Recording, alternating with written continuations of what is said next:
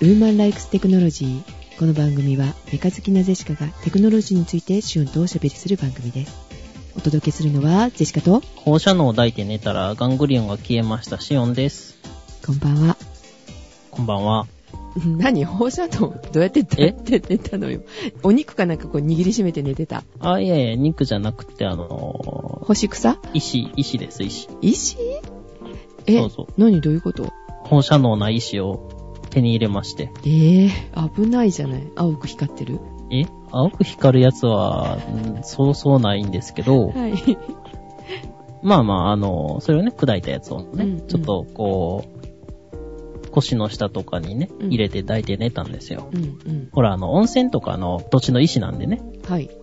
うん。何聞くんかなーとか思いながら寝てたら、なんか知らんけどガングリオンちっちゃくなってました。え、本当に、あの、ホルミシス効果みたいな。。うん。いや、別に軟気なしにね、こうセットして寝てただけで触ってみたら消えてたんですよ放射能で消えたのかしら。いや、まあ原因はわかんないんですけど、今まで全然消えてなかったのがたまたまなんかわかんないんですけどね。なんか知らんけどちっちゃくなりました。でも、お気をつけください。怖いですので、やっぱりね。まあ大丈夫でしょう、多少やったら。というシオンさんでございますね。はいはい。えーっと、ジェシカはですね、ん昨日、昨日、昨日、ライブに行ってまいりました。あ、どこまで行かれたんですかネットの向こう側、あー、なんとか生放送的なやつね。えーっとね、PS3 で、プレイステーションホーム、はいはいはい。マクロス F 超軸スーパーライブがあるよ、と。メールが来てたんで、ソニーの方から。ほうほごう。招待っていうので、超軸シンデレラ、ランカリーと銀河の妖精、シェリル・ノーム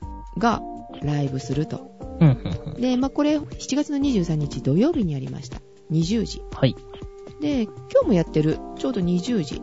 えーお昼もあったみたい、13時。あ、何回もやってるんですね。うん。今週その後は、えー7月の29日金曜日、うんうん。同じく13時と8時の2回公演。うんでうん、翌日の7月の30日土曜日、13時と20時。またこれも2回公演。入場料は無料ということで、久しぶりにね、プレイステーションホーム入ってみたんですけれども、いろいろね、ダウンロードしないといけなかった。久しぶりに入ったんで。しないと先に進めないってやつですよね。そう、数ヶ月前にちょっと入ってたんだけど、システムもアップしてくれって言うから、とりあえずそれもしないといけないし、会場までにあの、30分前には入っといてくださいねって言うからさ、はいはまあ、4時のために1時間ぐらい前からごそごそごそごそやってたんだけど、で、ダウンロードが終わりました。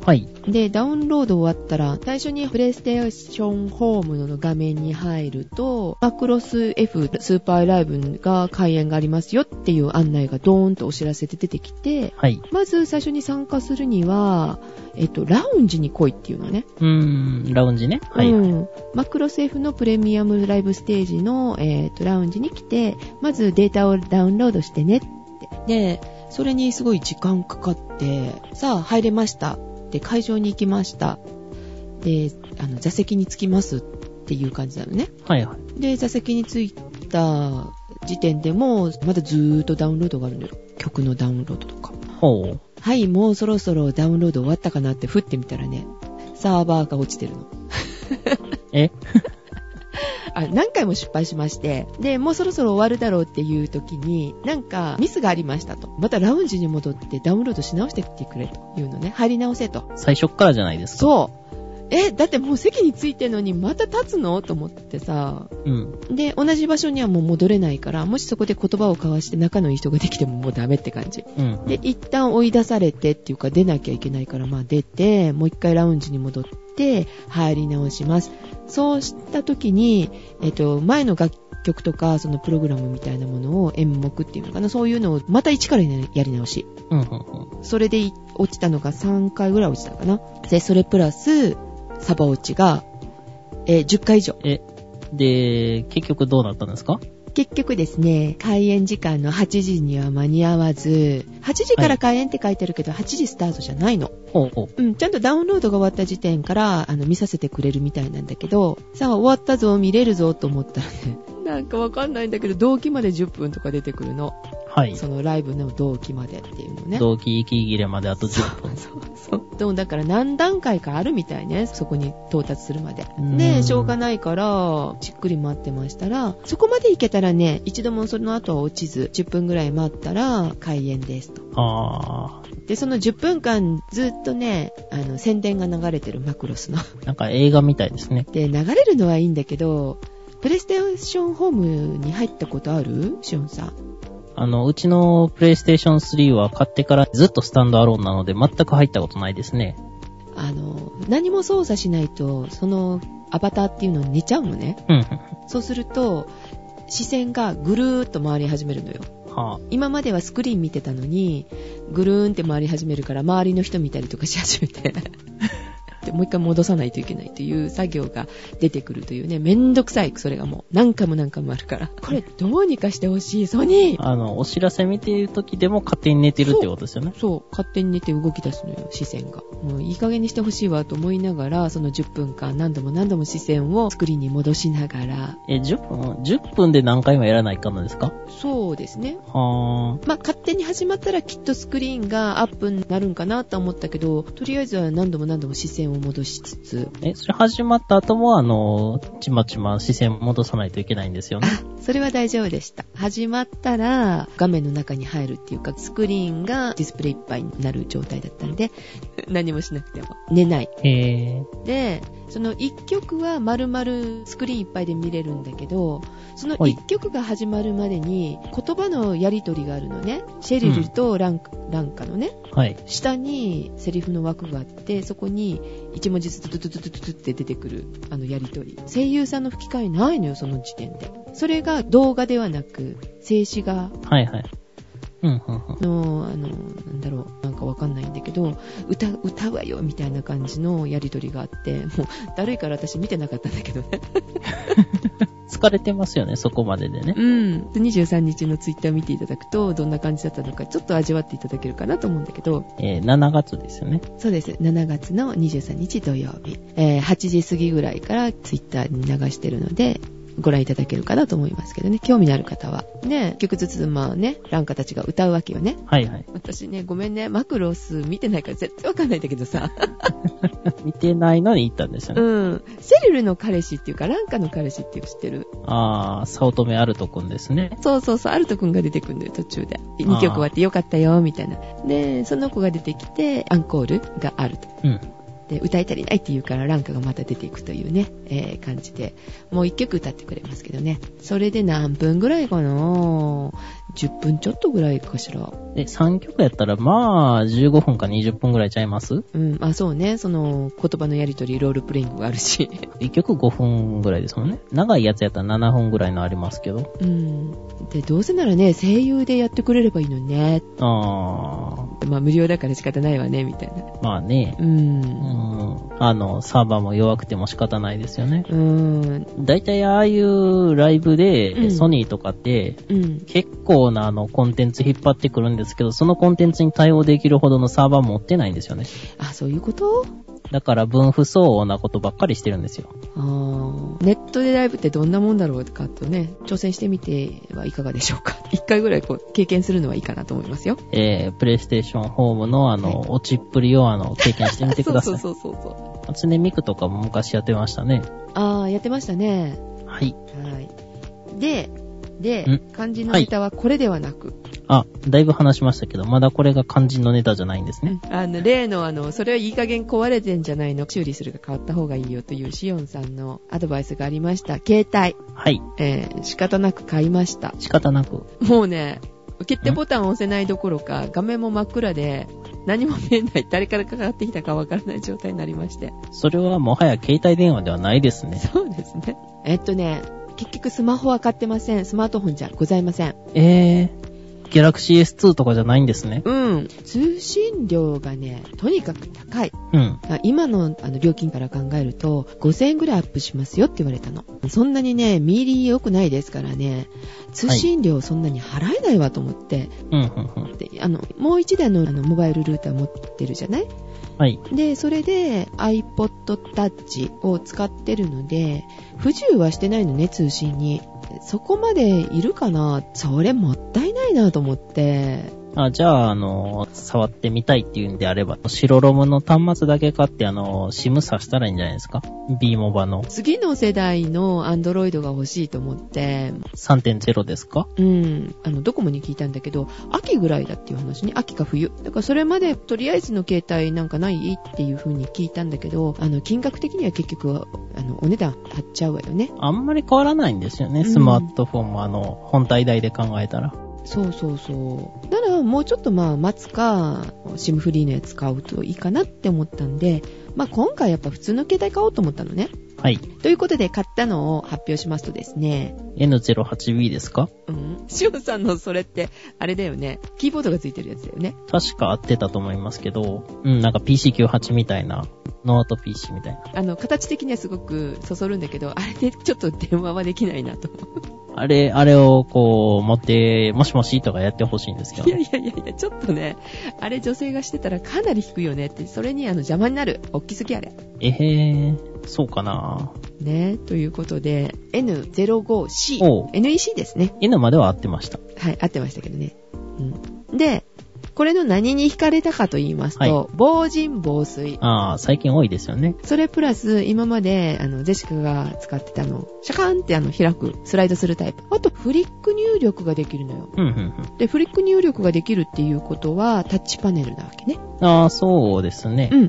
タッチパネルプラス、ボタンがついてる携帯です。ほうほうほう。この一つ前のタッチパネルで入力するのはすごくもさってした感じで、良くなかったらしいんだけど、だいぶ改善されたっていうことだったんで、触ってみたんだけど、あんまり早いフリック入力する方には、携帯の方がついていけないかもしれないけど、はい。ゼシカのフリック入力の速度にはついてきてくれてた。あんまり不自由はしない感じ。うん。ゼシカのおすすめ度的には9ぐらいかな。最大は何本ぐらいなんですか10の中の9ですね。 ?10 で。はい。 Wi-Fi も使えます。ほう、 Bluetooth も使えます。ほうほう。赤外線通信もいけたはず。ああ、結構、なんか、早いっていうのを歌い文句にしてますね、これ。あーでしょう。サクサクタッチっていうことで、タッチパネルのあの拡大縮小ももちろんできますう。ん、うん、うん、で、顔文字なんかも使えうん。る。うん、うん。で、あとね、知らなかったんだけど、 い買ってから裏蓋を開けた時に気づいたんだけど、アンテナが入ってたのね。え、今頃携帯にアンテナと思ったら、ワンセグだった。ああ、知らなかったんですよね。はい、知りませんでした。火つけないと、あの、受信料取られますからね。ワンセグえ、どこから取れるの受信料。あの、某 NHK ってやつですね。あー、携帯電話にワンセグ機能がついてても、ダメなのね。なんですよ。うーん、じゃあ PSP とかもダメだよね。 ESP もダメですね。DS とかでもありましたよね、確かね。あー、そうなの。はい。私、携帯会社からが取られるのかと思ったわよ。ああ、いえ。うん NHK です。 NHK ですね。はい。まあまあまあまあ、それは置いておきましてですね。はい。このワンセグ機能は、あの、別に評価の対象にはしませんが、防水、防塵に加えてですね、スマホにしたくなかった理由の一つなんだけど、電池持ちが悪いっていうこと。ああ、電池の持ちですか。うん、充電が毎日しないといけないって聞いたんで、それは嫌だと思ったのね。普通のやつでもだいたい2日ぐらいに一遍は充電しないとダメですけどね。デシカの携帯は今まで1週間近く充電しなくてもよかったの。前に持ってた白黒のやつはそうでしたね。ああ、えっ、と、今回のはね、はい。待ち受けがね、連続700時間。 700。うん。で、連続通話が240分。700時間っていうと、日付にすると、えー、29日か。ね少なくとも2週間近く持つだろうと思ったの。はいはい。それはやっぱり無理っぽかったです。なんかあの、注意点書いてませんでしたうーん。まあ、何も使わなかったらってことだと思う、これ。弱電化になったら、あの、電力消費量が上がるじゃないですかうん。うんうん。そういうのもあるからかな。うん。少なくとも Wi-Fi を使って Wi-Fi オンのままで。はい。 3日は持ちます。うん、うん、うん。待ち受けって、あの、何もしないでっていうことですもんね。うん。だからどうやったら700時間持つの逆に知りたいなって感じですね。えー、多分、うん。電波感度のいい窓際とかに、うん。えー、画面を切ってう、ん。えー、ただ単に、こう、何も受信せず、何もせずに、ぼーっとししてるだけで700時間やと思いますよ。なそんな感じなんだろうね。えー、700時間誰からも、あの、電話が鳴らないっていう人はぜひ試してみてください。ああ、そうですね。メールもね。うん。でもね、ジェシカさん寂しいことにさ、ん誰からも電話がなかったら電話変えたのに。変えた途端ね。そうそう。ジェシカはかけたのよ、もちろん。家族とかにね。あっちこっちに。電話ね、あの、買ったからねって電話かけまかったんだけど、あの、3日目に友達に見て、着信履歴誰からもないの って言ったら、かわいそがって、その人が え7回もかけてくれた。でも、ジェシカって不携帯電話って言われるほど、出ないのね。カバンに入れっぱで。はいはい。せっかくかけてやったのに出なかったわねって、翌日叱られと いう。はい。という、携帯生活になっております。なるほど。えー、携帯電話と言いますと、はい。あの、前にね、質問されてたんで、前もう一遍言いましょうかね、とはい。いうことで、ウィルコムのね、誰とでも定額というのがあります。あ、はいはいはい。そんな話聞きたいと思っておりました。まあ、誰とでも定額っていうのは、えっ、と、オプションで980円オプションかけると、通常のあの基本使用料とは別なんですね。オプションですからね。はい1回あたり10分以内で、えー月500回までの通話が980円定額になります。おー。で、えー国内他社一般加入電話、つまりいわゆる家電と IP 電話ですね。うん。国外、だから国際電話はダメです。あ、えっ、と、家電も OK? あ、はい、OK です。他社携帯も OK です。 IP 電話も OK? へ OK です。え、いいね。だいたい普通の通話って10分以内に終わりますよね終。わりますね。長電話以外の要件だけやったら。うん。えそれは、あの、オプションなんで、あの、あれがいるのね。基本通話。はいはい。それは、ウィルコム、安いのがあったよね、プランがね。新ウィルコム定額プラン S っていうやつなんですけど、はい1450円ですね。基本が。ちなみにあの、安心サポートっていうのがありまして、月額はい315円で、これをしてると、うん。故障とか水漏れ、紛失とかが起こった場合でも、安くで修理、交換ができるサービスとかもありますね。で、これうんが、あの、加入時にしか申し込みができないので、はい。まあ、これだけどうしようかなっていうのを見てもらってた方がいいと思いますけどね。はあ、はあはあ、なるほどね。今のはウィルコムのですよね。んもしもしションさん落ちましたかねあー、ごめんごめん。失礼しました。おばあちゃんがですね、テレビが映れへんねんって。ええ、なんでなんで多分なんですけど、アナログ放送がですね、終わっちゃったんで、今日、あの、アナログのボタンを押しちゃったんでしょうね。でという、普通のあの、日常風景が発生しました。 えーで、ちゃんと教えてあげたのね。いや、教えてないです。行かなくていいよ、おばちゃんとこ。まあ、テレビ見られないだけなんで死ぬことはないでしょう。そう、今日は、地デジが終わった日なのよね。あ、違う、地デジが始まった日なのよね。間違ったよ。地デジ。地デ地デジも終わってると思いますけどね。あの、19時代のなんか、視聴率が全部一桁台になったとかっていうニュースがありましたよ。へー、すごいね。ダメだね。えー、今日は、えっ、と、地デジが始まった、始まった始まったじゃない切り替われたア。ナログ放送が終わった日でですすね。ね。はでい。まだあの、放送とりあえずこの時間帯は合ってるかな今、今、9時半なんですけれども、12時になったら終わっちゃうのかな完全にね。そうなんですかね。なんか、地デジにしろよ、みたいなのが流れてるらしいですね。はい。で、いう日でございますが。はいで、先ほどの、あの、シオンさんの、えーっと、説明は、ウィルコムの料金形態でございました。ウィルコムです。はい。ちなみに、パケット代は上限2800円までに決まってるので、使いすぎても大丈夫です。 2800円安いね。えーっと、全部合わせたらなんぼかなえー、1450円の基本料に980円のプランに2800円で、全部合わせて5230円です。まあ、ただ、ウィルコムは通信速度が遅いので、スマートフォンとしては、あのーいまいちですね。あーイライラするって言ってたね。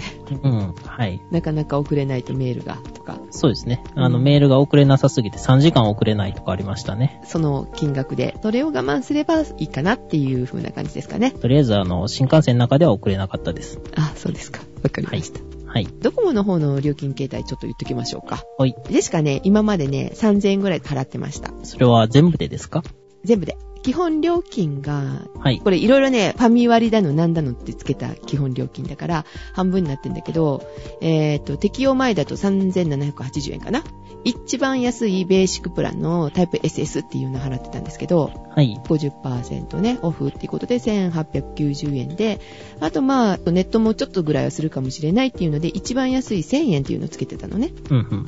ねそれ合わせてまあ3000円ぐらいを払ってたのかな。で、通話料とか発生すればね、まあ、それよりちょっと出るみたいな感じだったんですが、今回、携帯電話切り替えたことによってですね、別のプランが選べるということになったんですよ。あの、端末によって選べるプラン、選べないプランがあるんですね。みたいですね。バリュープランっていうのに変えることができると。ほで、勧められたのが、待ち受けが多い場合はね、これがいいかなっていう、タイプ SS っていう980円。う。はい。で、えータイプシンプルバリューっていうので、通話よりメールが多い、メール使い放題対応プランとか書いてあって、一番下の方に、ちょこんと780円っていうのが出てるんですよ。うん、うん、うん。それは案内してくれてなかったんで、これ何ですかって聞いたの。はい。だから、あー電話がよりあのメールの多い人とかはこっちの方が安いですね、とかって言って、あまり進めたくなかったのかなと思ったんだけど さ。あの、私、家族との電話しかほとんどしないんで、ほうほあう。とはメールのやり取りね、友達とメールでやり取りぐらいしかしないから、はそうですよね。7回かかってきても出てなかったですもんね。い。 なんで、これでいいわと思って、どこもってメールも、あの、お金いるんですよね。いります。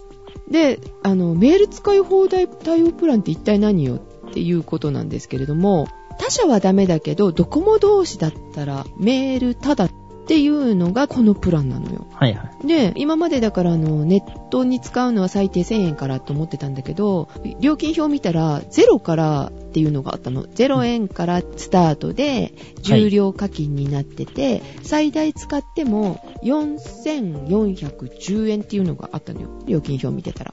ほで、パケ放題、シンプル。なんとですね、これ月0円からスタートなのよ。う。うん。上限がその4410円で済むわけですよ。うんか。け放題ダブルだったら、まず390円からスタート。上限が5985円なの。 1000円以上違いますね。うん、意味わからんと思 って。何が違うのか全然わかんないんだけど、あの、ちょびっとしか使わないけど、毎月ちょびちょびずつ使う人は390円で収まるっていうことになっちゃいますうん、でね、それわかんなかったから、まあ、とりあえずね、まあ、0円でいいわっていうので、パケ放題シンプルっていうのに、とりあえずもう入ったのよ。後で変えることできるしと思って。はい。で、入りました。で、後であの、ドコモの、なんかあるじゃないお困りの時にここに電話みたいな。 はい。そこで聞いたのね。はい。で、パケ放題シンプルのこの0円っていうのは、何にもしなかったら0円だって。うんうん。一回でもブラウザを開いたら、パケット量っていきなり上限に行くって。うんうんだからね、本当に使う人は、その、パケ放題の一番上限の5985円これにした方がいいですよってことみたいだったの。スマートフォンとかね、i モードのえのフルブラウザを使った場合はこっちだって。うん。 i モードだけだったら4410円で済むんだって、上限が。うん。ドコモの場合は。なんか違うみたい。うん。うーん。すんごいややこしいですね。ややこしい、ややこしうい。んで、0円スタートは本当に使わない人うん。あの、ジェシカの場合、本当に使わない時があるので、この0円がいいかもしれないけれどもっていう感じだった。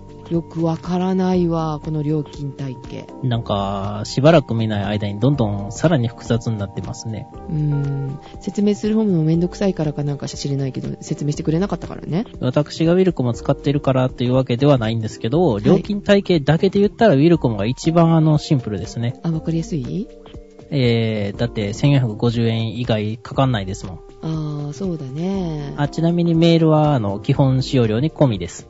あはあはあはどこに送ろうがどっから受信しようがあの込みです。ああー、いいなぁ。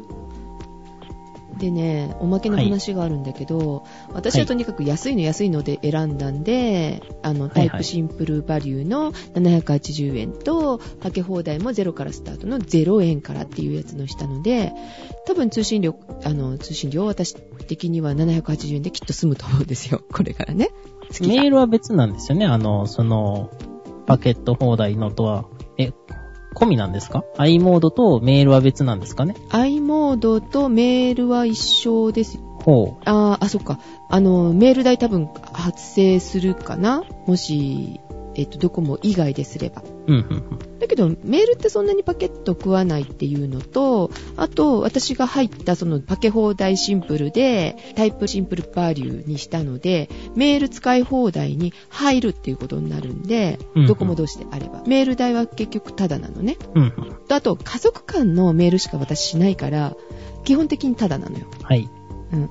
あの、ドコモの家族間のメールと電話はタダです。うん、うん、うん。うん。なるほど。